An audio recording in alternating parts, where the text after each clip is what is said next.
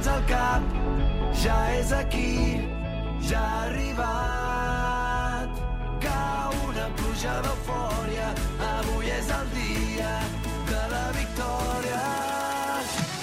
Aquí comença Futbol Català, amb Marc Marvà. El nostre futbol a Catalunya Ràdio.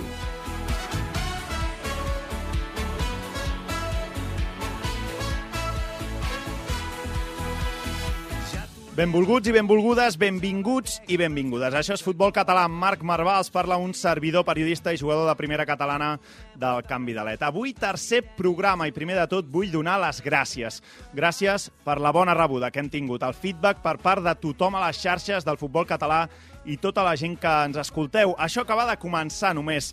I atenció perquè avui tenim un il·lustre del futbol català com és Gabri Garcia, qui va ser jugador del Barça i que la setmana passada va deixar la banqueta de l'Olot. També sentirem a l'Edgar Hernández, el jugador actual de l'Oviedo, i la seva vinculació amb el Sallent, el club del seu poble. Avui menció especial també per al nàstic estimat del nostre tècnic en Dani, que és a tocar dels play-off i en parlarem amb el narrador Àlex Faura i, per cert, no us perdeu el conte final, avui amb l'Arnau Martí, que ens presenta el Vicenç, un seguidor de l'Angulària. Doncs va, tot això avui acompanyat amb el Jordi Montalvo, periodista de BTV. Jordi, Què tal? Som-hi. Benvingut. Setmaneta més. Tenim un altre equip confirmat ja pel playoff, filial del Barça, i ja ho has dit, eh? el Nàstic acaronant-lo també. per tant, avui us explicarem tot això també amb l'Ivan Riera, el director del web especialitzat de futbol català, Otru Aviento. Benvingut, Ivan. Hola, molt bones a tots. Escolta'm, aquest cap de setmana quin ha sigut el teu, el teu tour de futbol català? Perquè si algú trepitja camps de futbol català ets tu. Sí, sí, ja portem uns quatre anyets voltant camps de futbol i coneixent històries, i aquest cap de setmana hem voltat una miqueta d'ambes comarques, hem anat a, a Llobregat per conèixer el Fons Santa femení, que estan allà lluitant amb el liderat en la preferent femenina, i després vam visitar el Sant Genís, que ja és un habitual per nosaltres, eh, un equip que tenim molta estima. Otru i- Aviento li té molta estima al Sant tenim Genís, molta no? estima. Els clubs que ens tracten bé sempre es crea aquest vincle i després ens vam quedar amb un, amb un club revelació que és el Women Soccer Club en el qual bueno, estan lluitant per pujar a la, a la primera catalana i van líders i contra un partit que va ser molt dur contra el Sants femení. Mm, aquest Women Soccer uh, Club que passarà per aquí, passarà per aquí també per, per futbol català. Ivan, tu ets exjugador del Taradell, oi? Sí, sí, vaig estar allà uns 3-4 anys, vaig estar allà jugant i gaudint del futbol comarcal i més a Osona, que és un futbol intens. Doncs, a veure, el, Ta- el Taradell el tenim a tercera catalana, no? Tercera catalana, lluitant contra el Predenc per intentar assolir l'ascens a la segona catalana i potser reviure com va fer uns anys endarrere, un ascens fins i tot fins la primera catalana, que és el nostre rècord històric. Veurem, doncs. Ivan, que per cert, en breu també potser et calçaràs les botes, no? Potser sí, a veure, ha de tornar a recuperar la forma, em van donar una miqueta, una prova aquí, una prova allà, però ara estem un altre to a tope per recuperar una mica la forma i gaudir del futbol, que és el que ens agrada a tots i totes. Doncs saludats els protagonistes i amb el Dani López Bernal als botons, és l'hora de començar el partit. Cordeu-vos les botes, pugeu-vos les mitgetes. Això és Futbol Català, Marc Marvà. Busca'ns a Twitter i Instagram, arroba futbolcat, guió baix, ràdio. També ens trobaràs a Facebook i YouTube.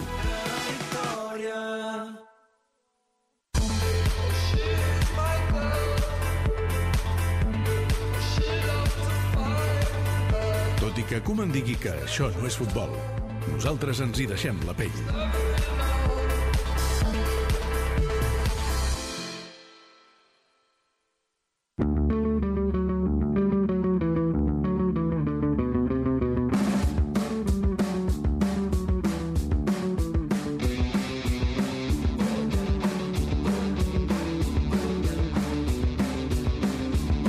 I comencem amb els titulars de la setmana. Segona B, el filial del Barça ja és equip de play-off d'ascens i el Nàstic s'ho jugarà tot a l'última jornada. El Barça B va superar la Eivissa per 2 a 1 amb gols de Rei, Manag i Conrad per segona temporada consecutiva intentarà pujar a la categoria de plata. El Nàstic, com bé deies, va derrotar l'Alcoià amb gol de Gerard Oliva, gran gol del davanter, i en tindrà prou només amb un puntet contra la Eivissa en l'última jornada per ser també equip de play-off. El grup de la permanència, l'Olot, creu i s'aferra a la salvació després de guanyar l'Atzaneta i l'Hospitalet, en canvi, es complica moltíssim el seu futur perquè es va deixar remuntar per 5 a 2 al camp de l'Oriola. A la tercera, el Girona B i el Terrassa sumen els 3 punts i mantenen el frec a frec per l'ascens directe. Els agarencs tenen un punt més que els gironins i els dos conjunts encara han de jugar entre ells tant l'anada com la tornada. En l'última jornada el Terrassa va superar el Cerdanyola i el filial del Girona es va imposar el Vilafranca. A la primera catalana, el Mollerussa retalla punts al líder del seu grup, el Borges Blanques. 24 punts pel Borges Blanques, 22 pel Mollerussa. El líder, el Borges Blanques, va empatar amb l'Atlètic Lleida i el Mollerussa, en canvi, va golejar 0-3 al Tàrrega. Tot queda a Lleida en aquest grup. I a la tercera catalana, ple de victòries del Can Rull, Rómulo Tronchoni. Déu-n'hi-do la temporada, eh? Espectacular ratxa dels sabadellencs amb 9 victòries en 9 partits aquest cap de setmana. Maneta al Juan 23. Doncs felicitats a Can Rull, Rómulo Tronchoni. I a la quarta catalana, doncs el club, podríem dir, de la setmana, l'Unió Esportiva Ciurana,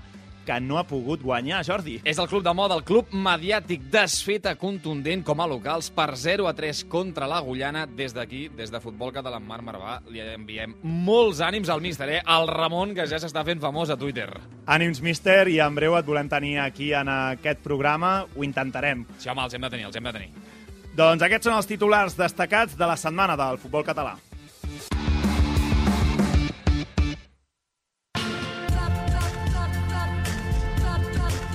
Tota l'actualitat del futbol base a Futbol Català.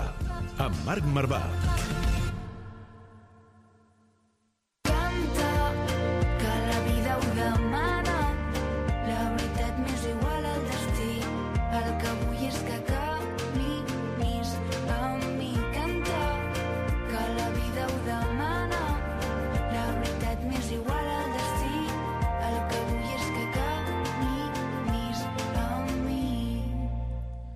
Doncs aquests són els titulars d'aquesta setmana i aquesta setmana, abans ens, explicaves, Ivan, que t'hem vist en el camp del Sant Genís eh, Penitents, el Women Soccer School Barcelona, que el Women Soccer School Barcelona és un club que busca professionalitzar-se, no?, per el que m'explicaves. Sí, bàsicament el que ens explicaven des del club és que sorgeix una miqueta per professionalitzar el futbol femení i donar eines i recursos a les noies que ho vulguin practicar, perquè es troben moltes noies que en molts clubs, per desgràcia, encara dia d'avui, el femení és com una part de tenir diners, rebre quotes i no li donen la mateixa importància que el primer equip masculí. Es Ja, sentirà parlar, per tant, d'aquest club, jo, jo crec que sentirà parlar i és un club a tenir en compte i en un futur estarà a dalt. És un projecte molt seriós, de molta qualitat i que res té a envejar a, a clubs de primera catalana i fins i tot de tercera nacional. Doncs amb aquest projecte que en parlarem en un futur, en aquest Women's Soccer School Barcelona, però avui anem fins al Bages, anem fins al centre o segurament un dels punts més cèntrics de Catalunya. És el moment de descobrir un club del futbol català.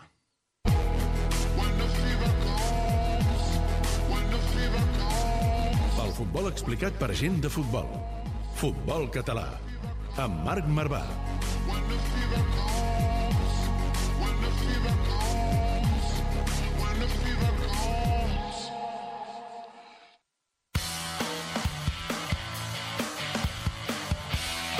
Club del Futbol Català. Doncs avui, com us dèiem, parlem d'un club a la comarca del Bages. És un poble de 6.000 habitants, que el riu Llobregat separa pel vell mig. Tenim el nostre convidat que ens va escoltant i jo crec que el coneixerà molt i molt bé. Futbolísticament, atenció, ara mateix té dos jugadors a la primera divisió, com són l'Edgar González, que és propietat del Betis i està jugant a l'Oviedo, i l'Aitor Ruibal, que està jugant en el Betis. I a més a més té dos porters compte de juvenil del Barça i juvenil de l'Espanyol, que ja han anat amb la selecció, com són el Ramon Vila i el Joan Garcia. És el tercer club més antic del Bages i el seu himne sona així.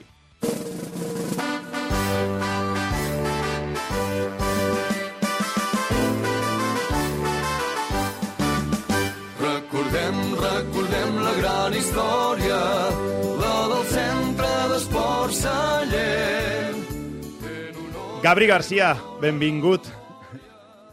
Hola, bona tarda. Què et sona aquest himne? Pues l'havia escoltat poc, dir la veritat, quan jo jugava em sembla que no hi era. No hi era, eh? No, no, no, no, la veritat que no.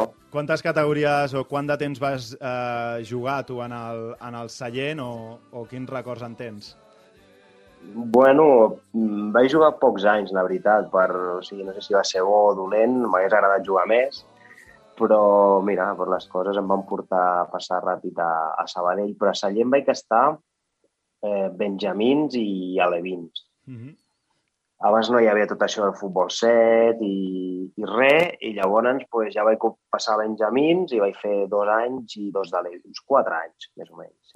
Bueno, encara, encara, per tant, bon, bons records. El primer equip ara el tenim a la segona catalana i el juvenil és el grup Mm. 3 de preferent i el primer equip femení a, a, primera, a primera divisió. Sallent, per cert, Gabri, que, que vesteix de blaugrana, igual que, Sí. igual que el Barça. Vull dir que això ho, ho, ho, tens, ho tens ben bé a casa, cap problema, amb els colors.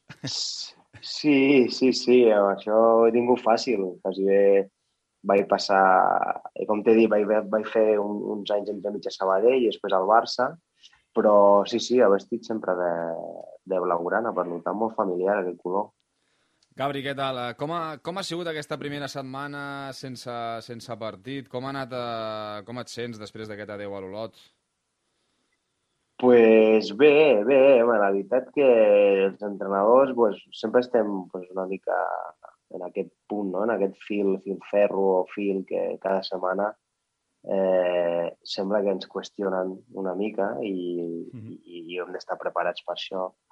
I, i res, en el meu cas, pues, pues, bueno, vam decidir, vam parlar amb el club. Jo crec que tant la meva arribada com la sortida ha sigut molt, molt, com et diria, molt neta de l'Olot. Eh, jo he estat molt a gust aquests tres que perdem una mica la connexió amb el, amb el Gabri, que el tenim per cert, el tenim a Andorra. Eh? El tenim a Andorra. El, Exentrenador d'Andorra, exacte. precisament, també. Vull dir, just ara ens parlava de la seva arribada i de la seva sortida amb, amb, amb l'Olot, perquè ell és entrenador de l'Andorra, Uh -huh. surt del, del, del Bé, club ja, andorrà per entrar, per entrar a Olot. Et sentim, Gabri? Sí, bueno, pues, pues vam, vam acordar pues, pues això, no? arribar a un, a un acord.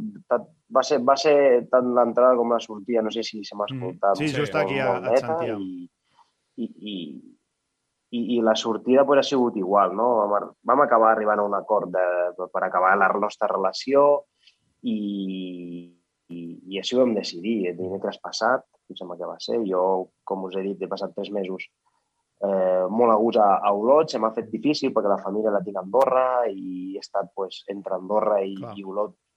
I se m'ha fet dur. Això, això no, han semblat més de tres mesos. Aquesta circumstància, eh, et dic la veritat, també, també ha sigut un dels punts eh, a l'hora de prendre aquesta decisió que, que la balança ha equilibrat cap a un costat. No? Però ja et dic, eh, m'han tractat molt bé, estic molt content amb la gent d'allà i els desitjo el millor. He intentat fer la feina el millor que he pogut, m'he volcat totalment amb aquests tres mesos que he estat allà. I bueno, els resultats, pues, jo crec que no han pogut ser tot, tot el que m'hagués agradat. Mm. Eh, han sigut 12 partits els que he estat allà i m'hagués agradat pues, poder sumar més punts dels que, dels que he fet fins a la- fins a l'últim dia. Doncs, Gabri, eh, t'he de dir que per part teva m'agrada la teva honestedat a l'hora de, de confessar també aquesta distància amb la família, que potser t'ho ha, ha fet més difícil. Com veus ara una victòria? No sé si tens algun missatge, perquè no hi va haver una roda de premsa de comiat, podria dir, de l'Olot, o eh, per enviar als aficionats olotins. Tu confies que, que es puguin acabar salvant o no?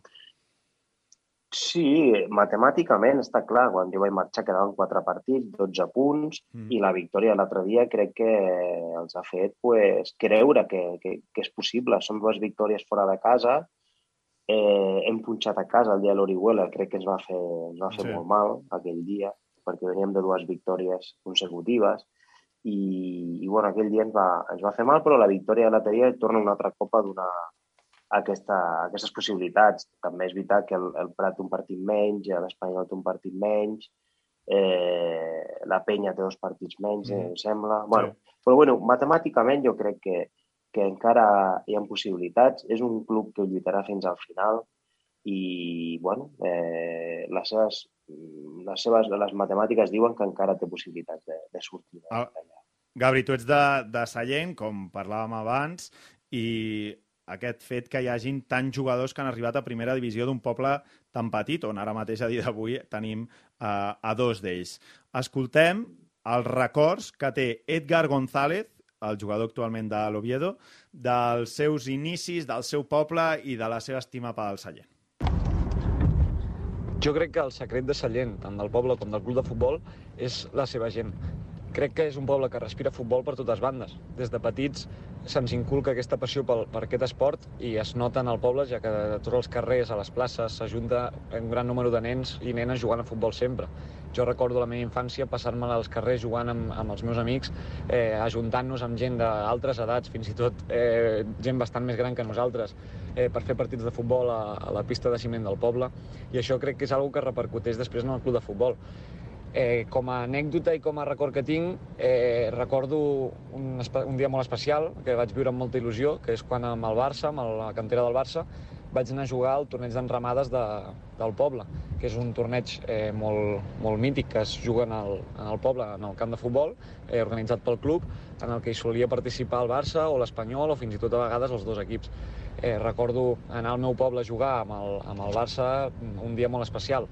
Eh, altres anècdotes que puc tenir són doncs, eh, sempre viure els partits eh, al camp de futbol, tant del primer equip com del juvenil. Recordo eh, a l'ascens a- del juvenil des de segona divisió fins a preferent, eh, que el, on aquell equip hi havia els meus amics i, i vaig viure amb especial il·lusió eh, o qualsevol partit del primer equip de, del Sallent on, on el camp se sol omplir i, i es viu també amb molta il·lusió.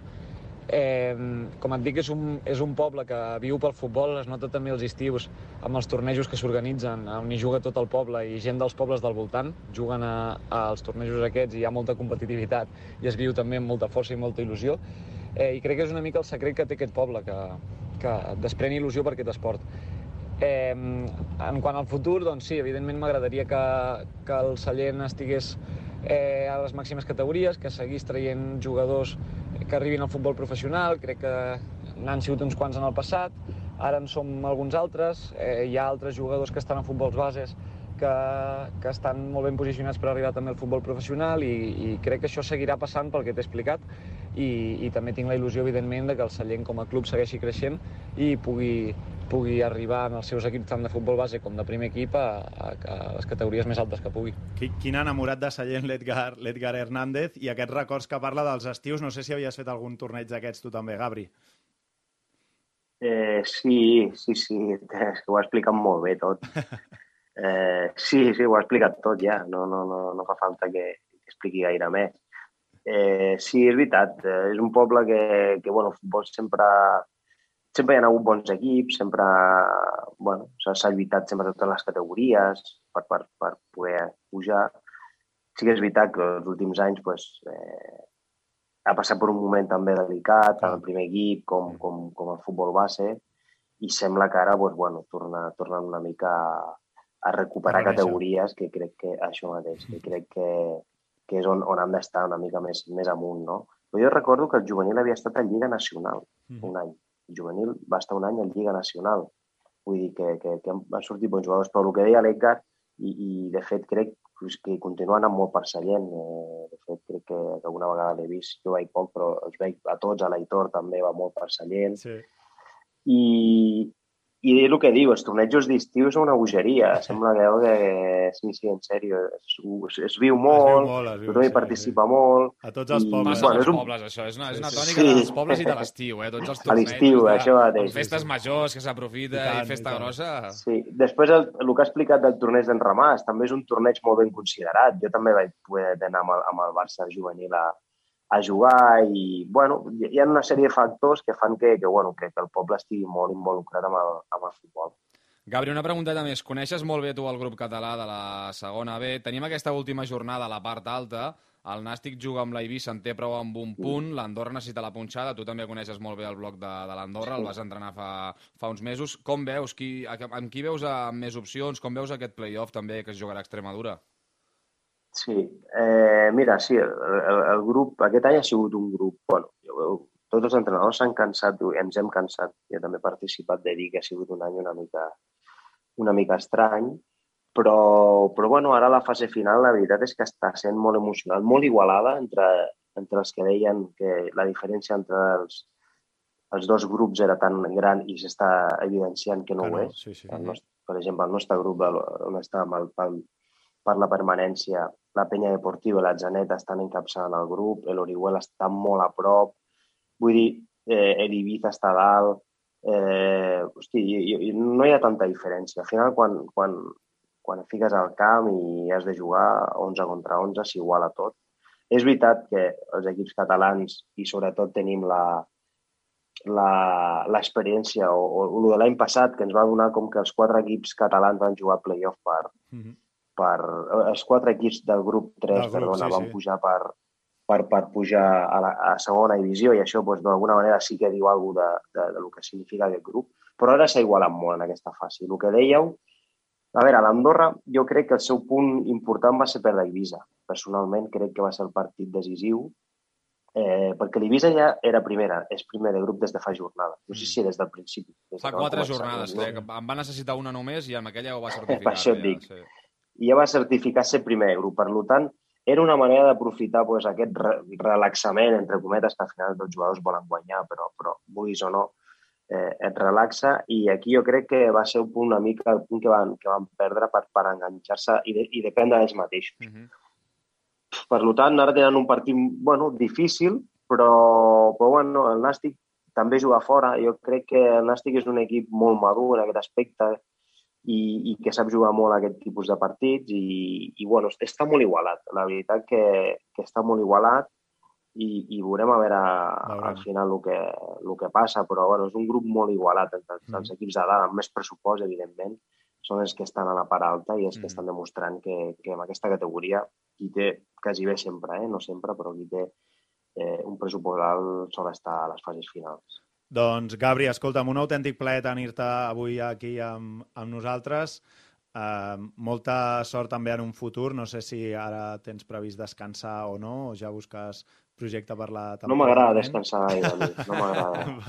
No, no. Per tant, ja A veure, no m'agrada. Home, a vegades hi ha mesos que estic obligat, no? Perquè això del futbol, vosaltres sabeu que i més entrenador només hi ha un per equip Ja. i, i és molt difícil. La veritat és que és un món molt difícil, a mi m'apassiona i, i per això cada dia pues, intento pues, veure partits i estar al dia, però no m'agrada descansar gaire. Per tant, tinc dos mesos per moure'm, moure'm i buscar equips i trucar i parlar amb gent, perquè ja et dic que això d'estar parat no, no va gaire amb mi. Doncs res, doncs per tant estarem esperant la notícia per saber cap a, cap a, cap a Ojalà on aniràs. us la pugui donar. Podria ser cap a Can Barça o no? Com ha passat amb Valdés?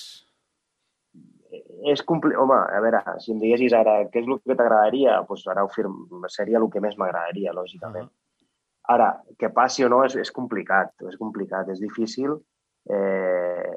Bueno, bueno, és una època, és, és un moment de canvi, això és veritat, i on les possibilitats eh, poden ser, però, però ja et dic que, que, que és difícil i ojalà que sigui així, però bueno, Pel que veig hi ha hagut Eh, alguna ja conversa, que- eh, Jordi? Alguna coseta potser s'intueix aquí, o no? Mm, a veure, Ai, ai, no, ai. no tenim... No passa. Potser ha sigut No, un WhatsApp, potser ha bona- sigut un WhatsApp i no una conversa de viva veu, eh? Potser amb un WhatsApp, jo deixem un WhatsApp, va.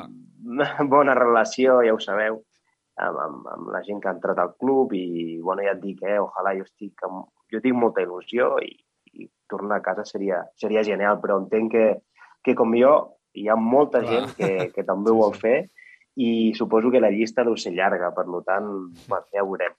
Ja ho veurem. Doncs, Gabri, va, esperarem aquesta notícia vinguda a Can Barça o d'un d'un altre lloc. Una forta abraçada, Abraçada. i, molta, i moltes gràcies.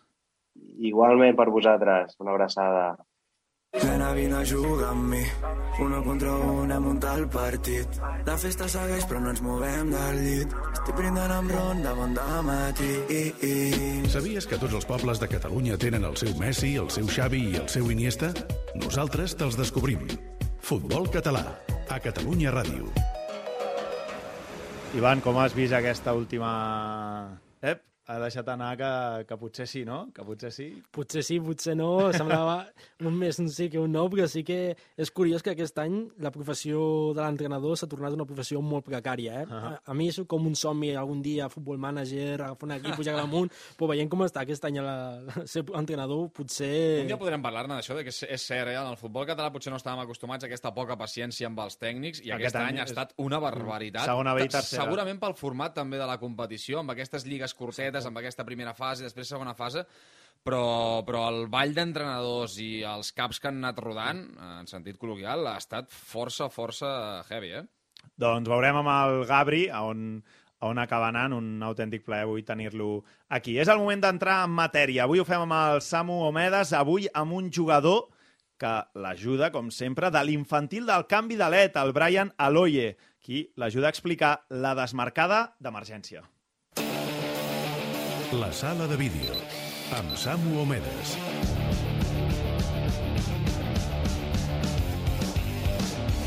Obrim la sala de vídeo i encenem el projector per conèixer els aspectes tàctics del futbol català. Avui, la desmarcada d'emergència. El concepte. Vamos a tratar de que estos pases, si Berizzo le da un pase corto a Caña que viene de espalda acá, es pelota perdida. Si piden pases cortitos y de espalda, es pelota perdida. Pongan la espalda aquí, en la línea, y usen diagonales. Vayan para el lado de adentro y usen movimiento. Denle variedad al movimiento. Hem escoltat una part d'un entrenament de Marcelo Bielsa, amb la selecció argentina. Ell parlava amb jugadors de la talla de Toto Berizzo o Diego Caña per explicar les varietats de desmarcades que el seu equip havia de fer. Al futbol professional, la tàctica té molta presència, però no només allà. Avui comptem amb l'ajuda d'un representant del nostre futbol català. El protagonista. Brian Aloye té 13 anys i és jugador del club de futbol Canvi d'Alet, en la categoria infantil. Ell és qui ens explica en què consisteix una desmarcada d'emergència. Un apoyo de emergencia se hace cuando un jugador está presionado y puede perder la pelota. Rápidamente, otro jugador viene a ayudarle y darle una solución. Com bé ha dit en Brian, aquestes desmarcades permeten als jugadors lliurar-se del seu marcatge i oferir-se a un company per donar-li una solució en un moment de perill. El nostre protagonista juga en la posició de central i ens explica en quin moment realitza una desmarcada d'emergència. Si yo soy el central, se la paso al lateral y le empiezan a presionar, si yo lo veo claro, tengo que dar un apoyo de emergencia para seguir jugando con la pelota. Fortaleses. Donar una desmarcada d'emergència ens permetrà ajudar al nostre company i assegurar la possessió de la pilota per poder jugar amb més seguretat. Com explica en Brian, també ens ajuda a la fase defensiva i ens permet iniciar un contraatac perillós. Si voy a dar un apoyo de emergencia y justo mi compañero la pierde cuando estoy ahí, al rival no le da tiempo a organizarse y salir jugando y rápidamente yo puedo robar la pelota. Avui hem viatjat de Buenos Aires a Esplugues, del futbol professional al futbol de base, d'un entrenador d'elit mundial a un jove central de la categoria infantil. El futbol català és ric en tàctica i en Brian Aloye ens explica per què, tot i ser tan jove, estudiar aquests conceptes és important. La táctica nos ayuda a entendernos entre nosotros. Gracias al entrenamiento de táctica, puedo predecir lo que hará mi compañero y aplicarlo en el partido. La setmana vinent la sala de vídeo ens mostrarà el concepte del fals nou i seguirem comprovant com el nostre futbol no té res a envejar a equips replets d'estrelles o monitors en HD en comptes de petites sales de vídeo. Futbol català, amb Marc Marvà.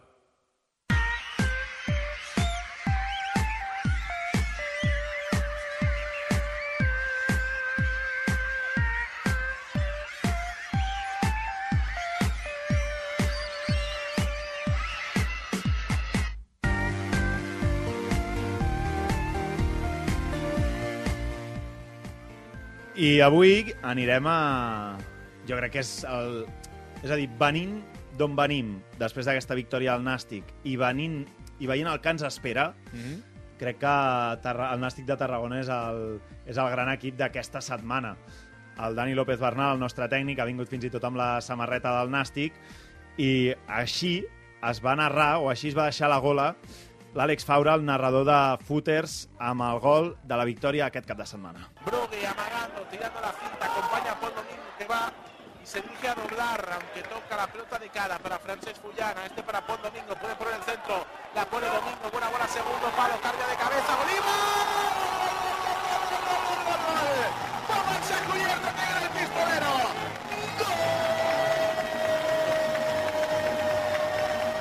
Àlex Faura, benvingut. Què tal? Molt bones, com esteu? Doncs, home, jo crec que és la setmana gran no? del, del Nàstic. Com, com està el narrador dels partits del Nàstic a, a Footers? Estàs amb confiança?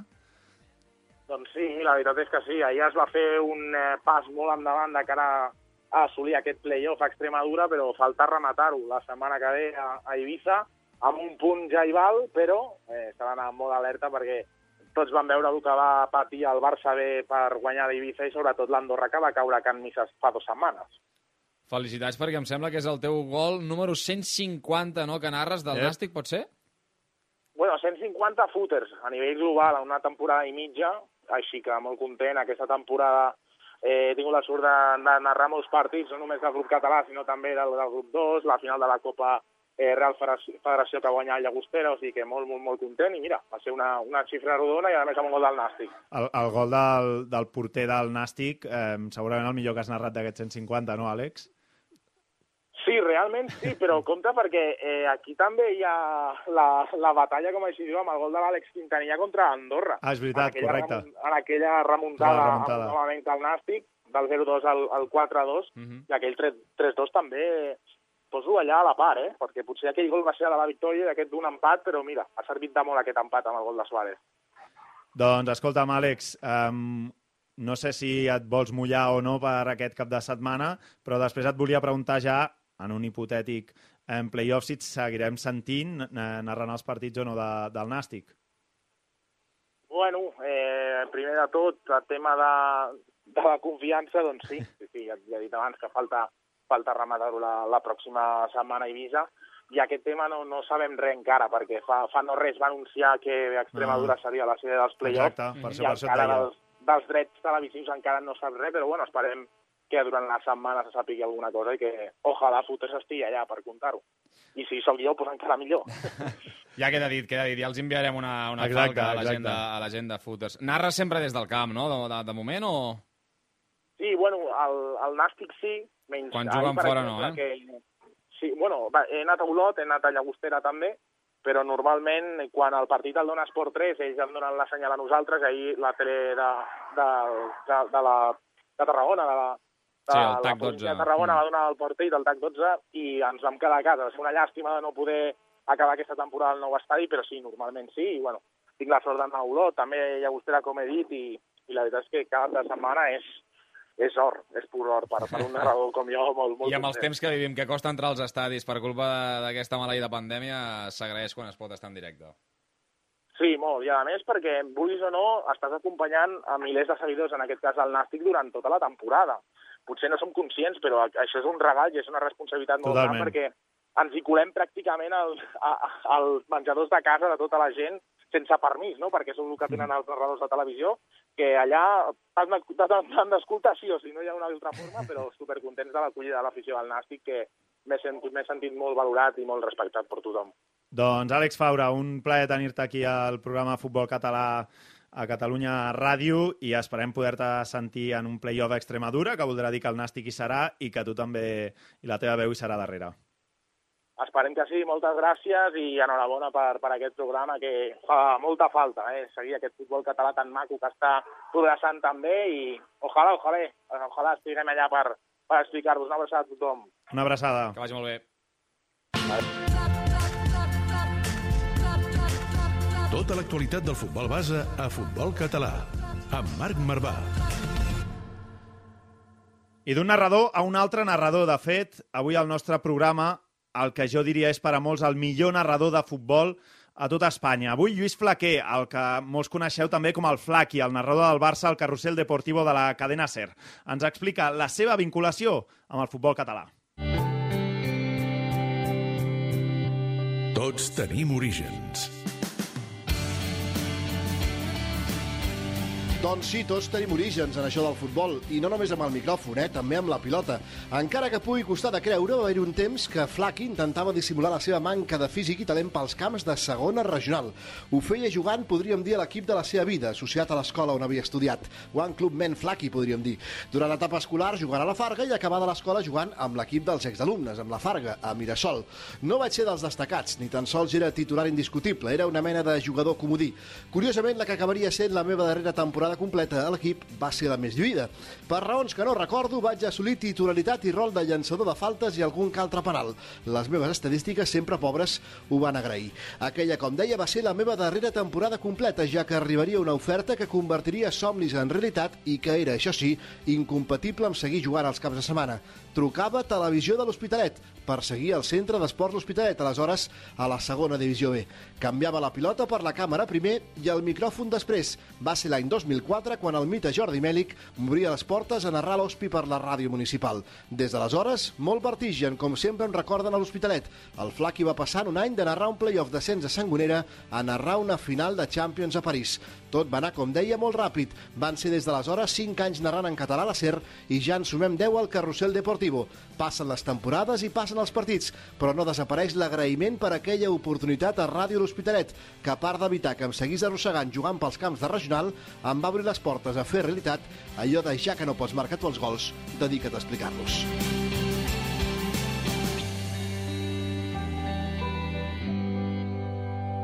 Futbol català, a Catalunya Ràdio.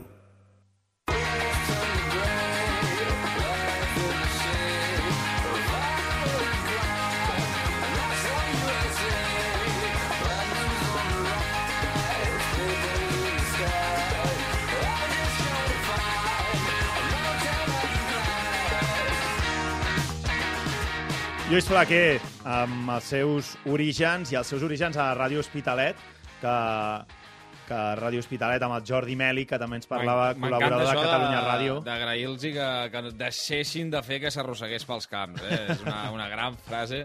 Quin ritme, eh, Flaqui? Hauria jugar amb aquest És ritme, crac, també. Eh? un Quin, fenomen. Va fer molts gols de, de falta, eh? Eh, No ha volgut entrar-hi a fons, Sí? però sé que era un gran, un gran, un gran xutador de, de faltes. I Ràdio Hospitalet és un dels exemples més de com a, eh, els mitjans de comunicació locals donen veu en aquest futbol català. Un altre és Ivan Riera, Otro Aviento.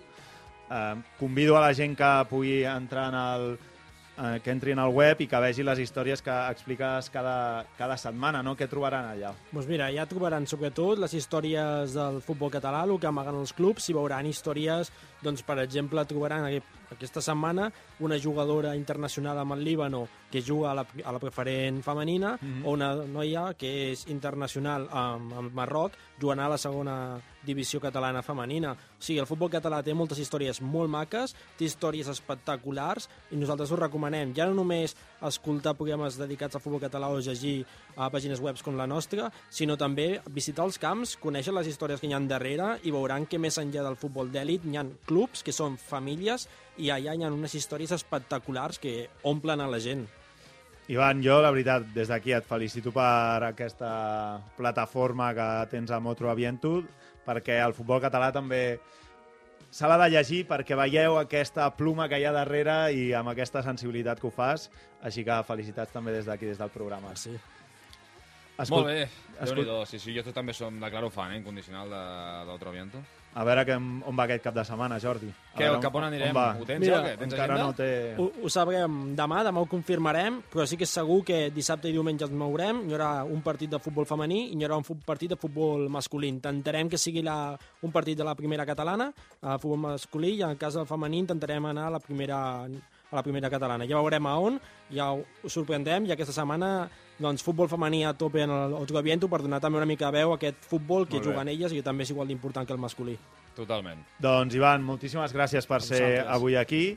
Jordi, ens veiem la setmana que ve. Ens veiem i cuida't, no?, que ahir el partit del canvi de led va Estrabadeta, Sí? Estrabadeta. Només Estrabadeta? Bueno, ja veurem. He passar, Estem, encara, encara no tenim diagnòstic he mèdic. de passar per l'ecògraf, a veure què, Bueno, a veure quan- què passa. Esperem que no sigui res. I la, De moment el no? canvi de va L'evolució guanyant. del- L'evolució del jugador... Quatre victòries seguides, així Marcarà que la no, no, disponibilitat, no em eh? necessiten de moment. No em Va, necessiten. està bé, està bé. Segur que fas feina des de la banqueta. animant. Exacte.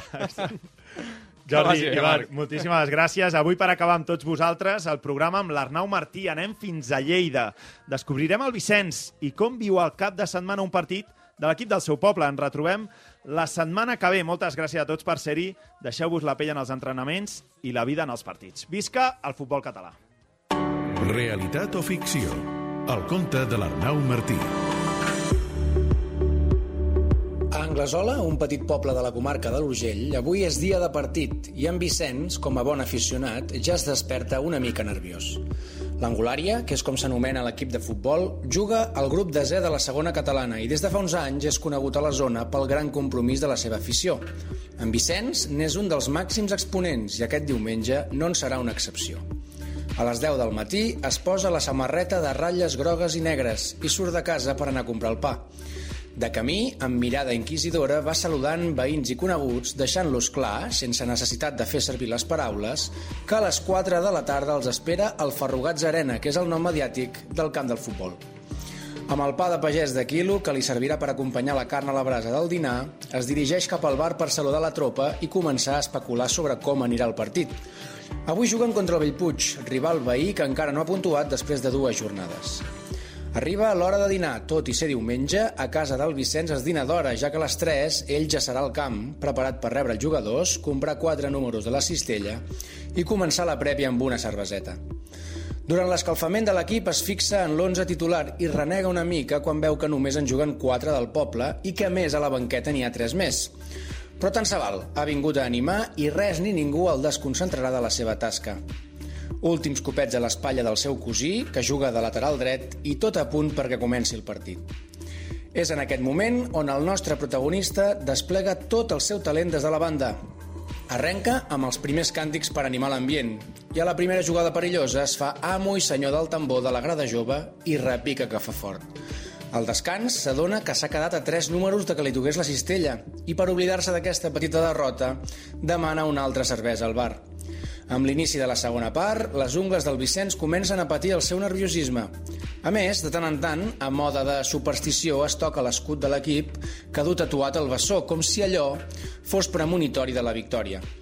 Sigui com sigui, al minut 82, l'Angulària fa l'1-0 i el Vicenç, que ja du uns quants càntics i unes quantes cerveses a sobre, ho celebra onejant la samarreta que s'acaba de treure, exposant el seu tors sense vergonya. Ja no se la tornarà a posar fins a arribar a casa en un llarg trajecte a peu que li serveix per assaborir el dolç regust de la victòria en un altre diumenge de futbol.